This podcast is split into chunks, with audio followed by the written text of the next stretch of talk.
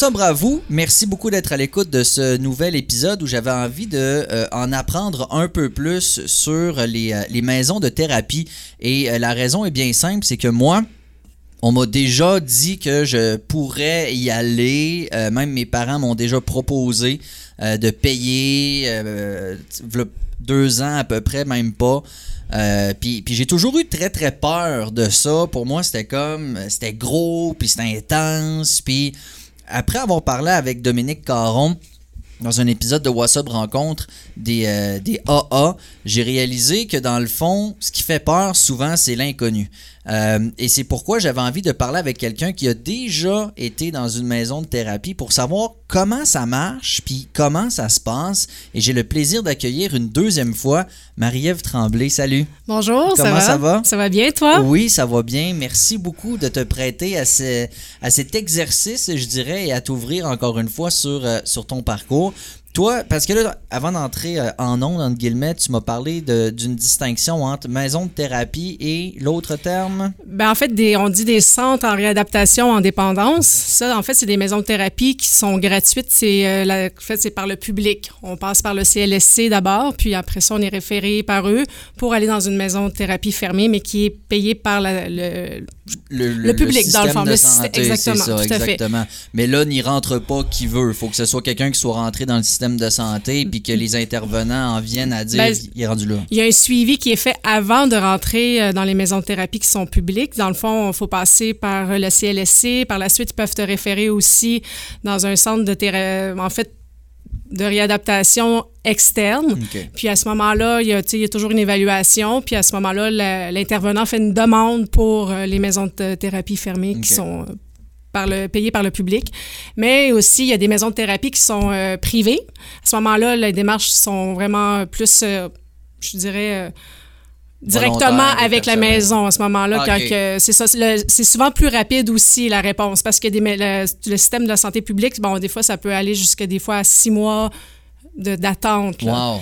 Ouais, fait que Puis pourtant, c'est souvent une espèce dans la tête des gens, un dernier recours. Euh, c'est moi, en tout cas, dans mon cas à moi, c'était l'étape extrême. C'était Mhm. comme là, t'es fini. il faut vraiment que t'ailles là. Alors, c'est dommage quand dans, dans ta tête, t'en es là, admettons, tu dis là, j'ai vraiment besoin d'être con- confiné, c'est carrément ça. Mais là, on dit, ouais, ça va être dans six mois. Tu sais, c'est quand même Ben, c'est sûr que ça peut paraître long, il faut aussi comprendre qu'il y a une demande qui est, qui, qui est là.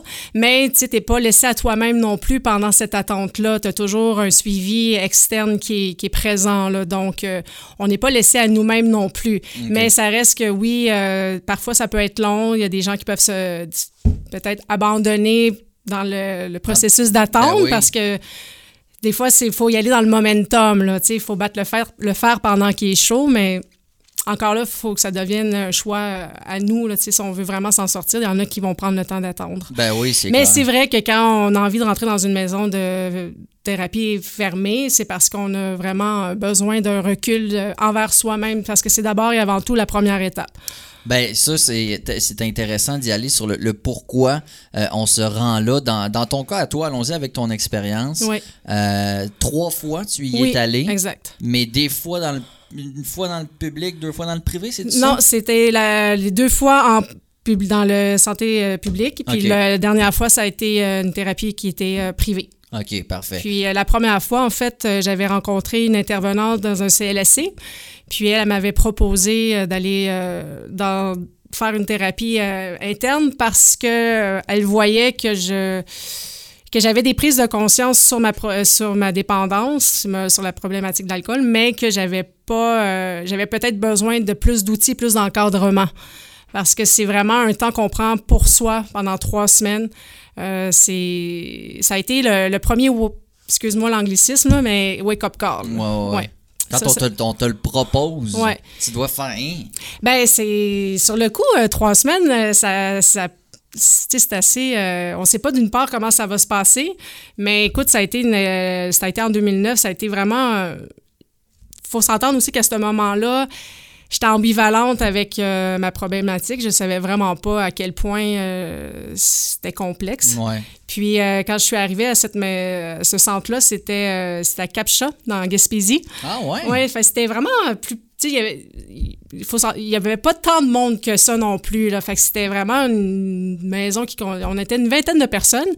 Puis euh, quand je suis arrivée là, euh, ben, d'une part, l'accueil est vraiment euh, très. C'est très encadrant, c'est très chaleureux. Bon, puis euh, la première étape, c'est que.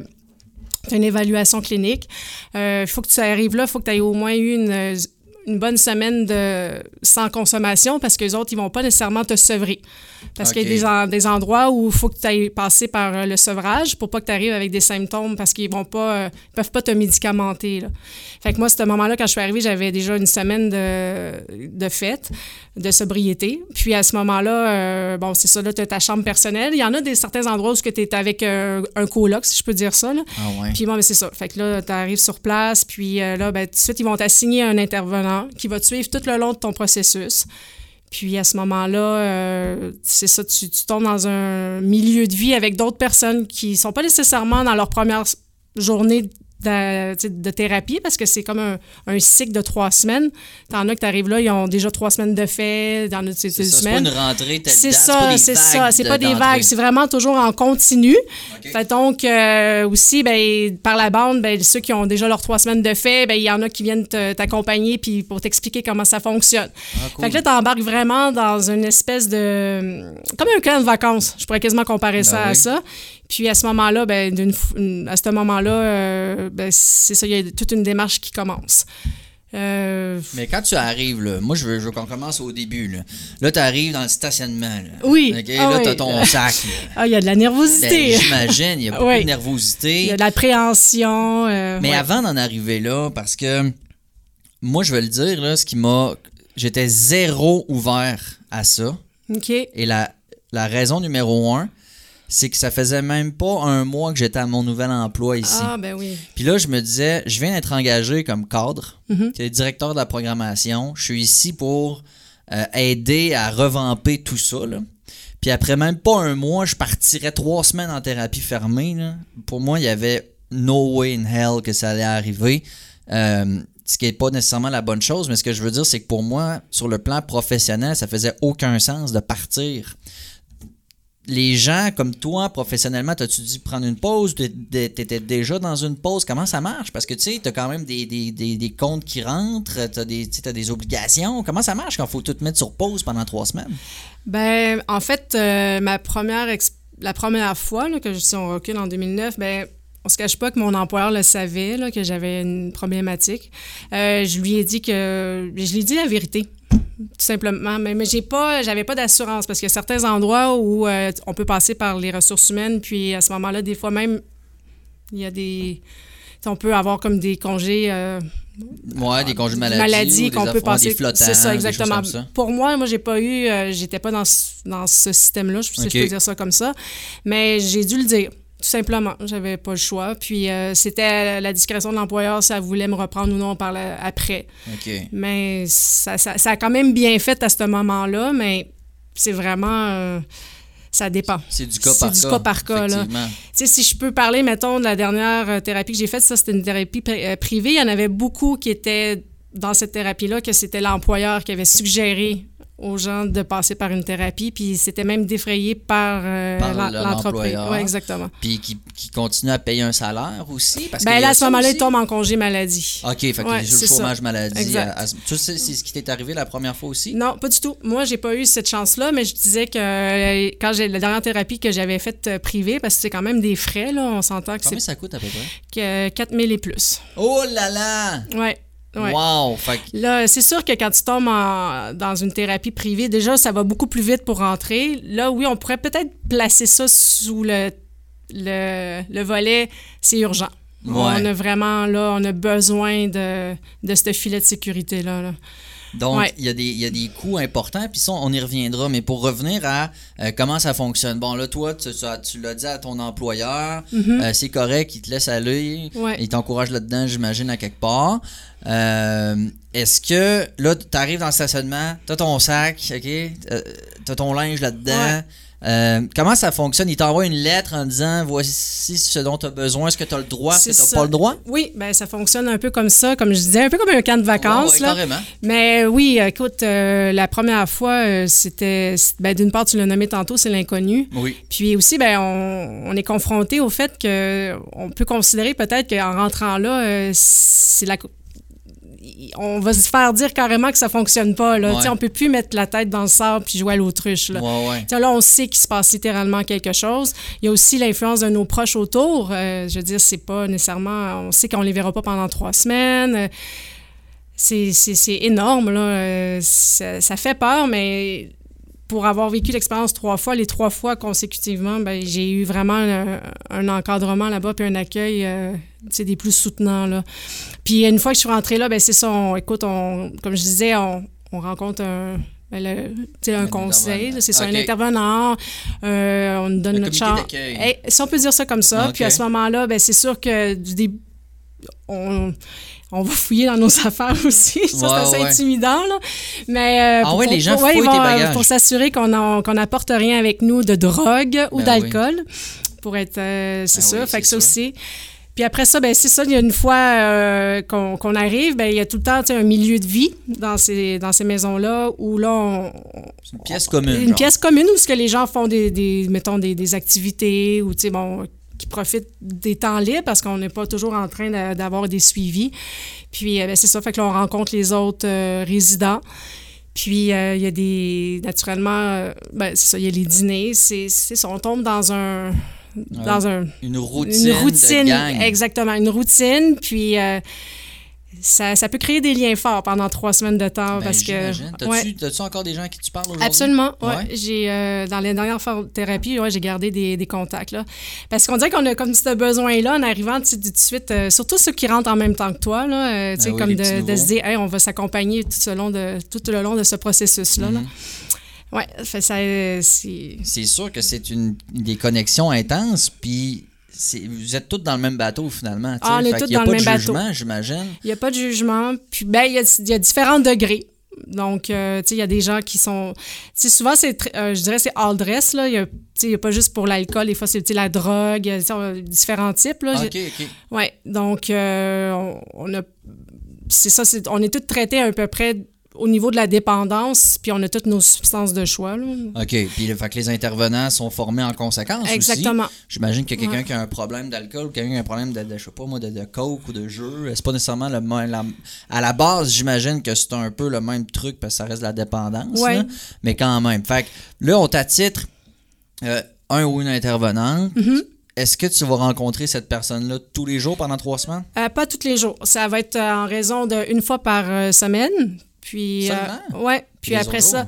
les autres jours, ce qu'on a, c'est qu'en fait, pour donner un peu la routine, là, bon, Ouais. euh, du moment où on est arrivé, euh, là, ce qu'ils vont faire pendant l'idée de 21 jours, c'est vraiment parce que ça prend 21 jours pour créer de nouvelles habitudes. Ouais.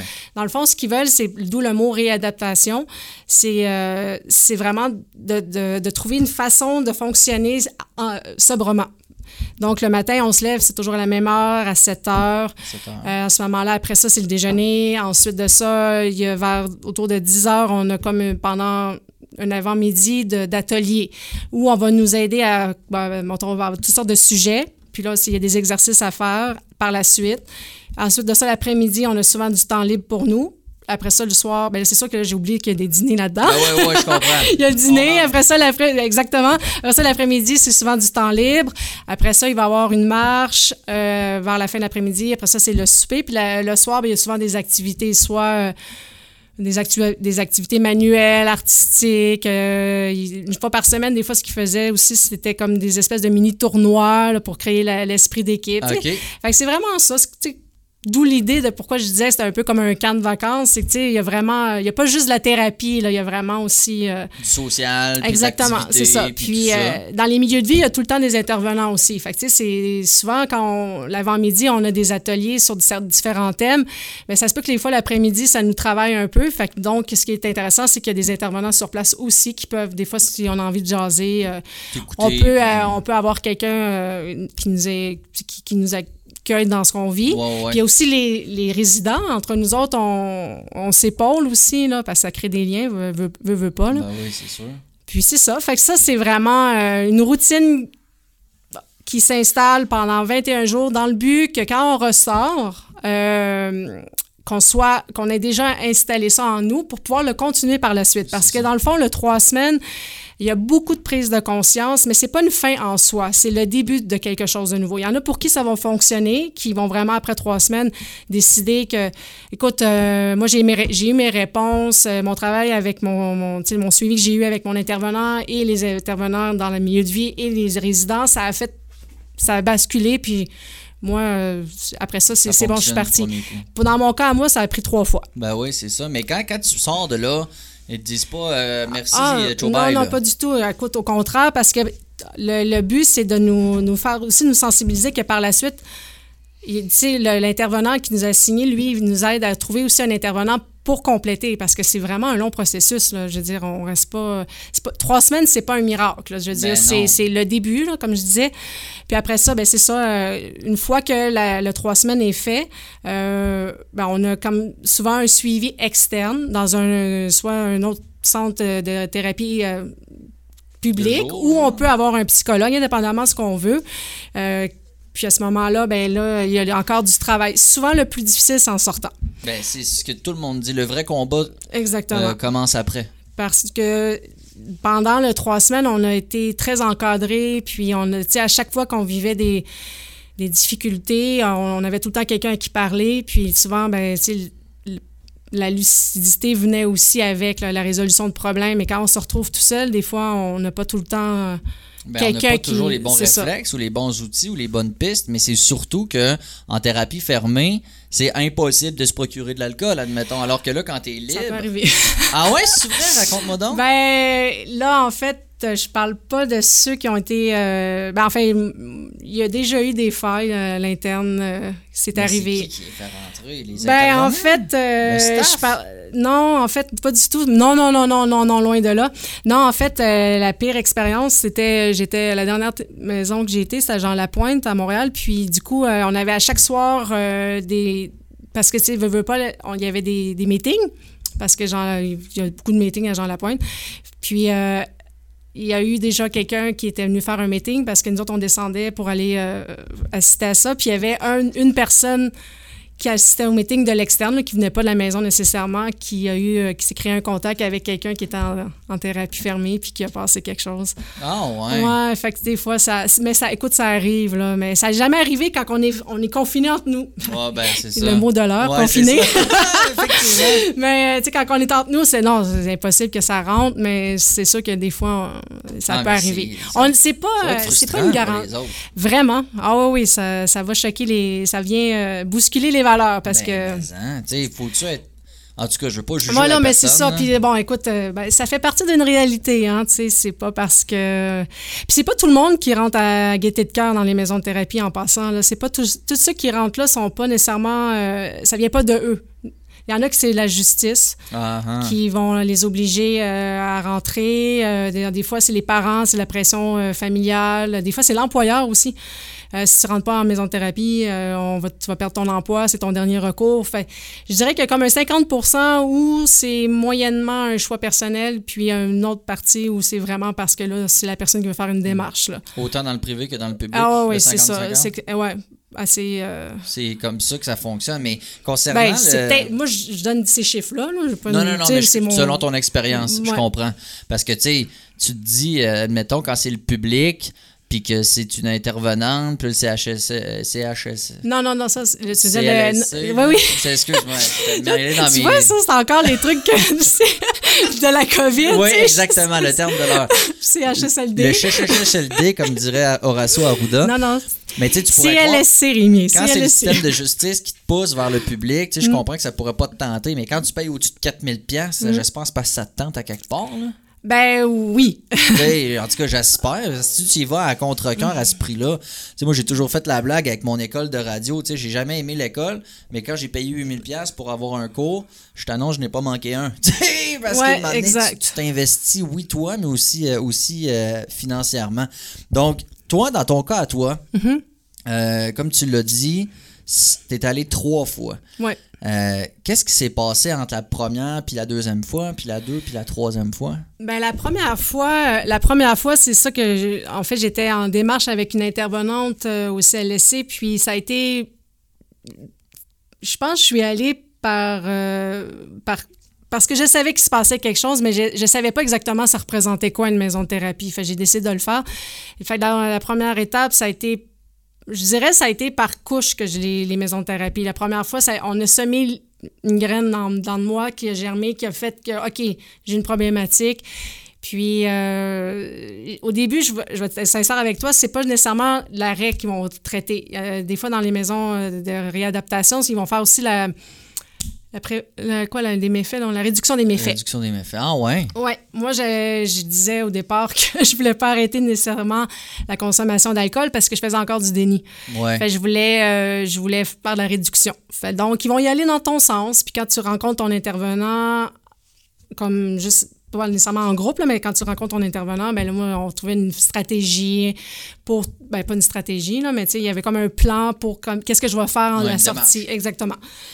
Ça, c'était la première fois. Fait qu'on s'entend que quand je suis sortie, ben, j'ai repris mes bonnes vieilles habitudes parce que j'avais. Il y avait eu déjà un, processus de compréhension, mais pas suffisamment pour pouvoir m'amener à, arrêter, mais c'est ça. La deuxième fois, c'était en 2012. Euh, là, j'avais vraiment un épuisement. Là. Je- je savais que j'avais vraiment perdu le contrôle. Puis, comme j'avais connu cette maison-là, je voulais retourner à la même place. Puis, c'était comme une- inconsciemment comme une pause que je voulais faire. Là. Je me comprenais plus. Puis, Les euh, vacances de ta tête ou ton. Ouais, ton mais c'était ça. Il fallait que je, je prenne une pause. Puis j'y croyais, là. J'y croyais vraiment qu'en sortant de, de qu'en en allant là, puis en ressortant par la suite, que ça allait être, ça allait le faire. Mais ce que je veux vraiment, moi, passer comme message, c'est faut, c'est tellement, euh, c'est tellement un processus de, de vérité envers soi aussi, là. Puis, euh, carapace, ouais, c'est ça. Parce que c'est quand même même que tu participes, j'imagine, à toutes les rencontres, les ateliers, les ci, les ça. Si deep down, au fond de toi, Exactement. t'es pas, t'es pas toi-même ou t'es pas prête à, à faire ce qu'il faut, ça sert à rien. Mm, c'est ça. Puis euh, j'ai euh, la deuxième fois, ben ça a été euh, ça a été comme vraiment de d'accepter que que c'était irréversible, mais j'étais peut-être plus en mode j'avais besoin, je pense, d'évacuer certaines certaines choses que j'avais vécues pour euh, mais si- si- j'étais pas encore rendue là. J'étais pas encore rendue au stade de- d'abandonner totalement euh, L'alcool. l'alcool. Ouais. Puis le... Mais ça, ça a été suffisamment in- intense pour pouvoir euh, peut-être même m'aider pour les années qui ont passé après, parce que, comme je dis, j'ai arrêté il y a un an. là. Ouais. Mais euh, ça, ça a été... Les autres, ils vont te prendre là où t'es, puis ils vont travailler dans ton sens, puis il n'y a jamais de pression, puis euh, ils vont jamais te- te- te- t'obliger à, à quoi que ce soit. là. Il y a vraiment un grand respect qui s'installe. Pas de jugement, ça je trouve que c'est important parce Non. que c'est ça, toi toi, t'es arrivé la première fois en tout cas dans une optique de réduction des méfaits, C'est ça. puis ils t'ont pas dit non, là. Puis euh, il m'y tu sais, connaissait en plus, c'est ça. Fait que, tu sais, il aurait pu dire, bah, tu Mariais, franchement, euh, t'es-tu sûr? Euh, on connaît ton fois. pattern, Ben puis on sait que tu dis-tu vraiment les vraies choses? Non, tu sais, ils ont juste, ils m'ont juste laissé aller là où j'étais dans le, la- le niveau de conscience que j'avais à ce moment-là. Puis ils ont, ils ont juste, ils m'ont accompagné, ils n'ont pas poussé rien. Puis euh, ça, ça, ça a été peut-être salutaire pour moi aussi, là. Fait donc, c'est les mêmes processus, il n'y a rien qui a changé, c'est la même chose, il installe une routine, puis euh, ça a fait son chemin. Puis après ça, la troisième thérapie, ben là, cette fois-là, ça a été euh, ça a été vraiment une thérapie d'urgence, là. là, Ça a c'était été à la, cette fois. cette, cette fois-là, ça a été privé, ça a été à Jean Lapointe.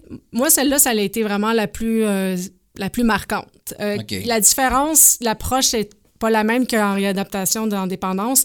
Euh, ce qu'ils font, les autres, c'est qu'ils travaillent vraiment avec les 12 étapes. Donc, euh, Les les, AA, vraiment.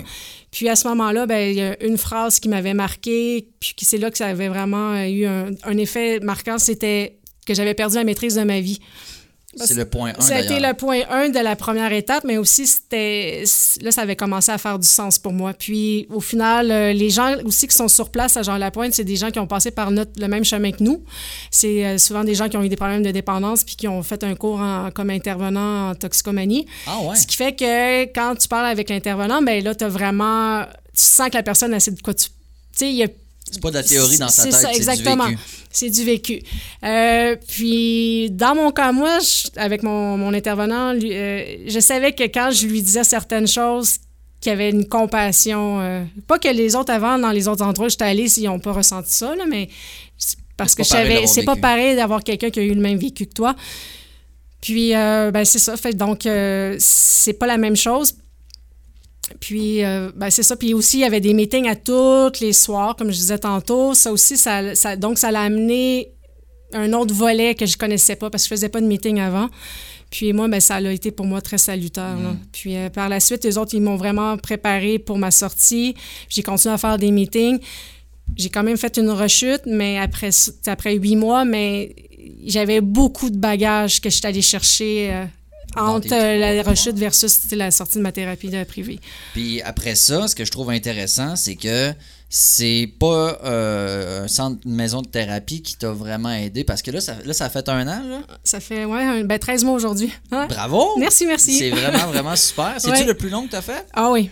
Ouais. Et puis, puis pourtant, là, t'as un suivi. Tu vois encore sans ta vision d'espoir de sobriété. Oui, c'est ça. Parce que moi aussi, les thérapies externes, euh, tu sais, les maisons de thérapie externes sont vraiment aussi salutaires. euh, tu sais, ça a été, ça a été vraiment pour moi aussi une démarche qui était très significative. Là, que. Ben, moi, c'est ce qui m'a aidé Ouais. le, le plus. Puis je suis pas allé en, en maison de thérapie, comme je l'ai dit, mais moi, j'ai trouvé ça amazing, tu sais, Ouais. de- de- d'avoir un suivi. Tu sais, tu continues d'avoir ta vie, tu Mm. continues d'avoir tes patentes, mais avec, avec un suivi qui est pas euh, intense, tu sais, c'est pas, pas euh, imposé, tu sais, si tu veux euh, y aller deux fois cette semaine-là, c'est Ouais, deux fois, si tu veux exactement. Mm. pas y aller, tu y vas pas, tu sais.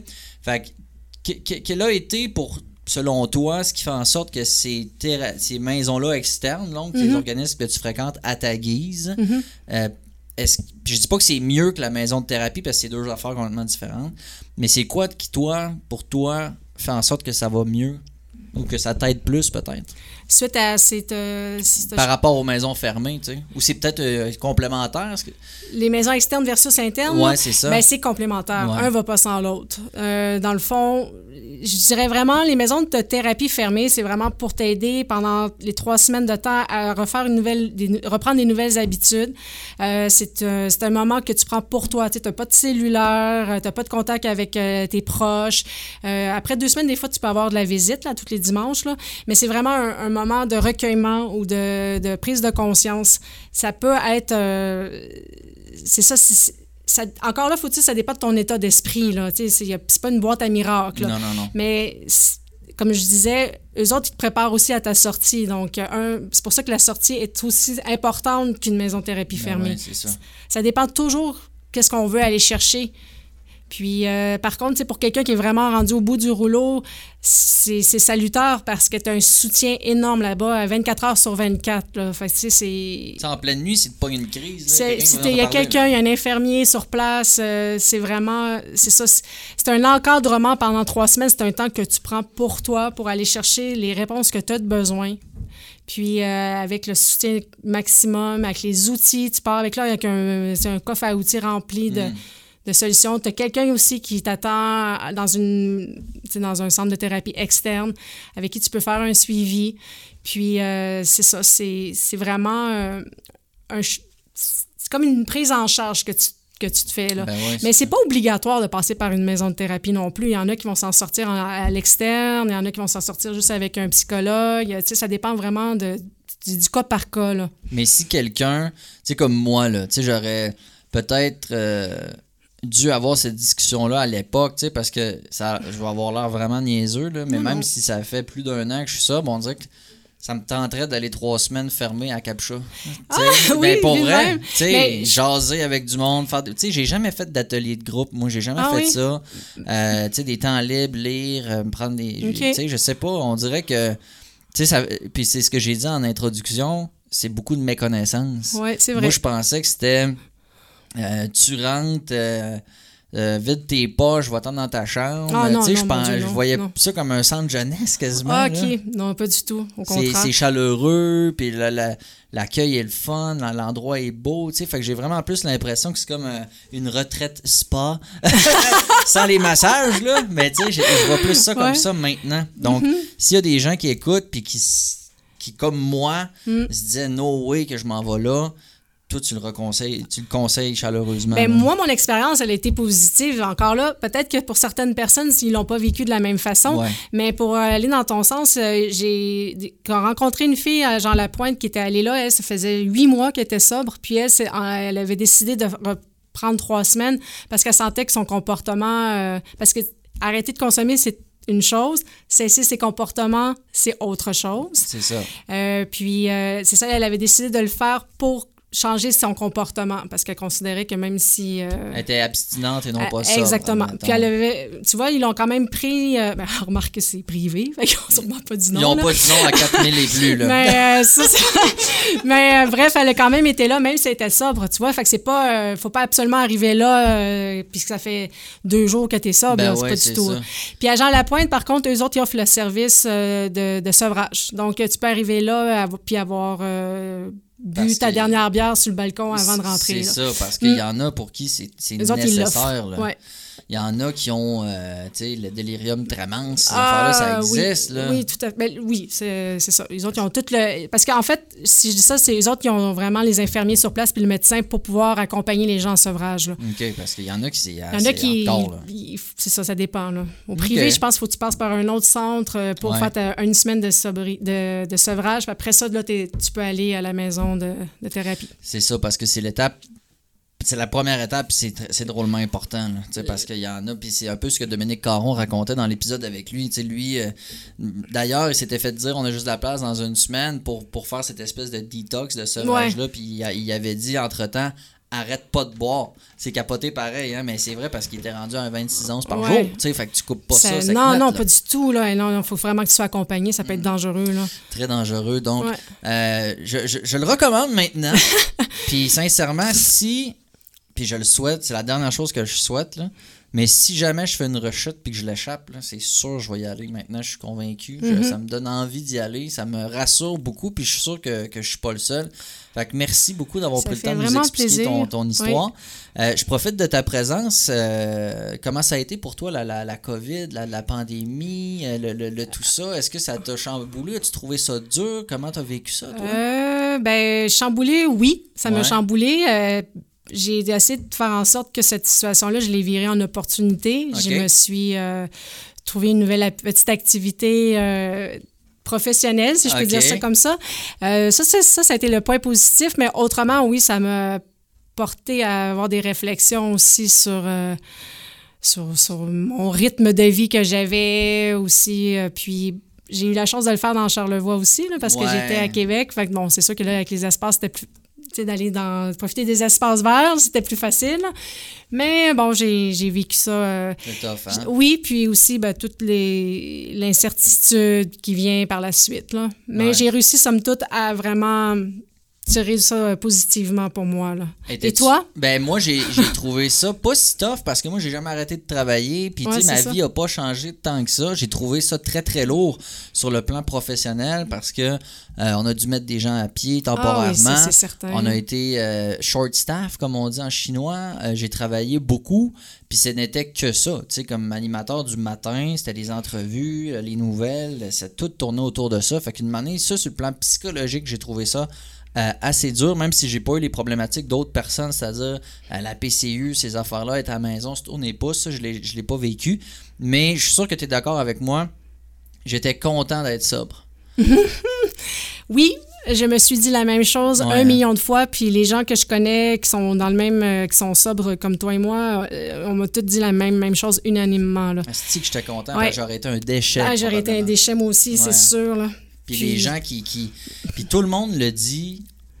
Tu sais, les sondages qui disent les Québécois boivent pas plus pendant le confinement. C'est pas vrai, ça. Personne n'y croit à ça, là, tu sais. Non, non, il y a une augmentation. Là. Tout le monde le dit Mm. parce qu'on boit par ennui. Mm. On boit parce qu'on c'est ça, on n'a rien Gérer à faire. l'anxiété Puis aussi. On veut éteindre ses, ses voix. Tu sais, c'est plate de se retrouver dans sa tête quand tu es habitué d'avoir un, un rythme un peu fou, là, tu sais. Fait que j'étais effectivement content d'avoir. Puis j'étais aussi content de ne pas être dans mes débuts de sobriété à ce moment-là. S'il y a des gens qui sont à l'écoute et qui ont commencé leur processus de sobriété en même temps que, que ça, puis qui ont traversé. Là. Mais moi, j'ai lu une, une chose drôle qui disait Je pense qu'en termes de sobriété, 2020 va compter pour deux ans. c'est vrai. Mais euh, non, ça, c'est chapeau parce que, ben, enfin, ça reste du cas par cas, Ouais. mais ça, c'est, ça a été une, une période. Effectivement, moi, j'aurais pas pu euh, le faire, euh, Commencer, commencer hein. une démarche de sobriété dans cette période-là. C'était assez incroyable. Là, ça semble être derrière nous, mais en même temps, on n'est pas encore à l'automne. Y aurait-il une deuxième vague? Moi, je reste positive. Ouais. Euh, ouais, je Mais reste positive. Je reste positive. Parce que les gens. euh, en tout cas, je parle de ce que moi je vis, là, mais euh, je- j'espère parce que les masques, moi, j'en vois pas, là. Tu sais, sincèrement. Ben, je pense que ça va devenir euh, tranquillement ob- Obligatoire. obligatoire partout, pas juste euh, dans les grands centres. Je pense qu'il faut, ben, en tout cas, je sais pas, moi je suis pas expert en santé publique, mais tu sais, avec ce qui s'est dit dans les derniers jours, je suis allé à l'épicerie hier. Mhm. Et sincèrement, à Clermont, là, tu sais, il n'y a pas de masque. là. Mhm. Mais hier, je me suis dit, je vais mettre mon masque à l'épicerie. Tu sais, parce que je me dis, je veux pas de deuxième vague, puis tout le monde dit qu'il va y avoir une deuxième vague, puis bon. Mais je le jure, OK, dans toute l'épicerie, incluant les gens qui y travaillent, j'ai vu un autre monsieur avec un masque. OK. Puis l'épicerie était pleine. Fait que les emballeurs, les caissiers, les gens les fruits et légumes, on était deux. Puis tu sais, là, à la limite, tu te sens mal. comme... Là, c'est de la pression, là. T'es comme, je l'enlève-tu dans une rangée où je suis seul, là, tu sais. Puis genre là, ben, fait que tu sais, ce que je veux dire, c'est que c'est pas implanté. Tu sais, dans les grands centres, probablement que c'est différent. Transport en commun, c'est rendu obligatoire. Sauf que j'espère juste. Puis je, je suis pas en train de dire c'est vrai, c'est pas vrai, on dramatise, on exagère, je suis pas là-dedans. Je suis juste en train de dire que je nous souhaite collectivement qu'on n'ait pas une deuxième un deuxième confinement. Ben, si ça venait, il y en aurait un, ça serait partiel. Là. Ça Ouais. serait pas tout l'ensemble du Québec. Là. Non. Mais je vais pas m'avancer là-dessus non plus. Là. Je- mais ce qu'on lit un peu, là, Mm. ça, ça serait pas tout au... Ça pourrait pas revenir comme c'était... tout euh, fermer l'économie euh, puis non, tout non ça. ça puis il faudrait pas là parce que les les tu sais c'est un peu en lien avec la sobriété mais c'est vrai que l'impact social de ce confinement là tu l'as eu tough je l'ai eu Ouais. tough bien des gens l'ont eu tough augmentation de la consommation augmentation de la violence conjugale augmentation des codes DPJ Euh, c'est pas doux faire faut mettre la société Ben, sur pause En hein. fait, il y a beaucoup. euh, le, le plus spécial en ce moment, c'est que je me fais surtout dire que c'est plutôt tranquille dans les centres de, de, de maisons de thérapie externes. Il n'y a presque pas d'appels euh, pour Ah, les ouais. services. Ouais, en ce moment, c'est plutôt tranquille. C'est. C'est ce que je me fais dire. euh, c'est à cause qui... du déconfinement ou c'était même Ben, en fait, euh, comment on l'expliquait, euh, je crois qu'on pourrait plus y aller à la source, là, de demander Ouais. aux personnes, les, les- les directeurs des centres, tout ça, là, mais en fait, c'est ce que j'ai comme écho. Fait, c'est plutôt à se poser la question, qu'est-ce que ça a eu comme impact, le confinement, puis pourquoi le téléphone sonne moins dans les centres d'aide? ouais C'est Ben, ce que je me suis fait dire pour... pour, pour la région de Charlevoix, peut-être, ou ouais. ailleurs. Parce que je ne veux pas m'avancer euh, nécessairement là-dessus. non mais- non on peut pas généraliser mais euh, c'est sûr que ça a des impacts, euh, il y a des dommages collatéraux à suite de ça. là. Au niveau Des moralement ont- parlant. C'est ça, on peut. Puis moi, je, je me permets une théorie. là. C'est peut-être que les gens n'ont pas la force justement de traverser ce processus-là en plein confinement. J'en ai aucune idée vraiment. Mais moi, pourtant, j'ai j'ai essayé beaucoup d'encourager les gens à le faire pendant le confinement et c'était parce que ça se faisait à distance, Ouais. donc par téléphone.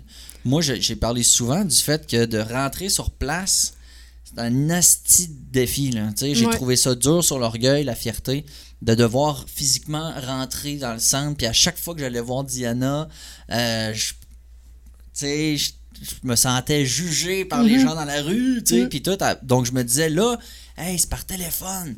T'as même pas besoin de te nommer si tu veux pas. Fait que prends le temps d'appeler. oui, personne va le temps savoir. ouais. Puis, puis fait que je pensais que les gens en profiteraient peut-être de cet aspect un peu plus anonyme, Mhm. effectivement, pour, euh, pour aller chercher de l'aide. Dommage si ça n'a pas fonctionné, mais. on- Ben, que ça n'a pas fonctionné, ça, ça- peut- peut-être que ça fonctionne, mais peut-être à plus petite échelle pour l'instant. c'est ça. En tout cas, une Mm. personne qui appelle, ce sera, ce sera toujours ça. Tout à fait. À quoi va ressembler ton été, dis-moi? Ah, beaucoup de travail. Ouais, tu Oui, travailles pas oui, mal. Oui, ben, je travaille à l'auberge. Euh, La saison tra- débute tranquillement. Comment ça va, là? T'es-vous plein à craquer? Euh, les chambres, oui. Le resto, non. Non? C'est-tu parce que c'est moins agréable d'y aller? Il y a des Ah, mon? Dieu, comment expliquer le phénomène? J'en ai aucune idée. Ouais. Mais je pense que c'est juste parce que le, il y a d'une part plus vraiment de touristes français de Ouais. l'extérieur. Donc, ben, français, parce que nous, c'est majoritairement notre clientèle, c'est français, là, mais euh, c'est ça. C'est probablement relié à ça, mais j'estime que d'ici à peu près une semaine et demie, euh, ça va être euh, ça va être assez intense. Ouais. Ouais, ben c'est les semaines la- deux semaines de la construction. Vrai, fait que à ce moment-là, ben c'est sûr que veut, veut pas, ça voyage, euh, ça voyage beaucoup. Là. Ouais. Puis, euh, mais je sais que par contre, il y a quand même pas mal de monde euh, de plus en plus. euh, Mais a- Dans Charlevoix, je, en tout cas, je du le vois, tu sais, je Mm. le vis, là. Euh, Asti, il y a du monde sur la route, c'est incroyable. On le voit avec la 138, nous, tu sais, je veux Oui. dire, euh, sortir de la station ici, nous, on est perpendiculaire à la 138. Puis quand il y a du monde, ça prend 20 minutes avant d'être capable de tourner à gauche, admettons, là, tu sais. On voit, puis aussi, il y a le fait que les gens vont sur la Côte-Nord, donc passent aussi par ici.